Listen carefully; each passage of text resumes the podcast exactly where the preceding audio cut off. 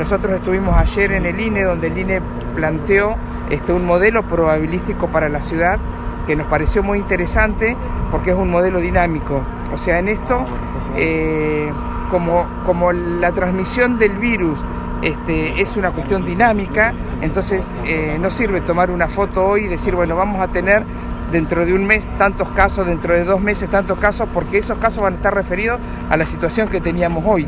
Este, ayer el INE presentó un modelo probabilístico que estuvieron trabajando también a nivel nacional y es un modelo dinámico, ¿sí? O sea, te permite ir en los días que vas haciendo el corte, este, ir teniendo la probabilidad de casos, el cálculo de camas, el cálculo de respiradores y demás, a partir de la situación de ese día y con las medidas de ese día. Como esto, vuelvo a reiterar, es dinámico, uno tiene la foto de hoy y dice, bueno, a ver, para dentro de un mes, ¿qué esperamos? Y dentro de un mes, si estamos de acuerdo con esa situación, ¿cuáles son las medidas que tomamos?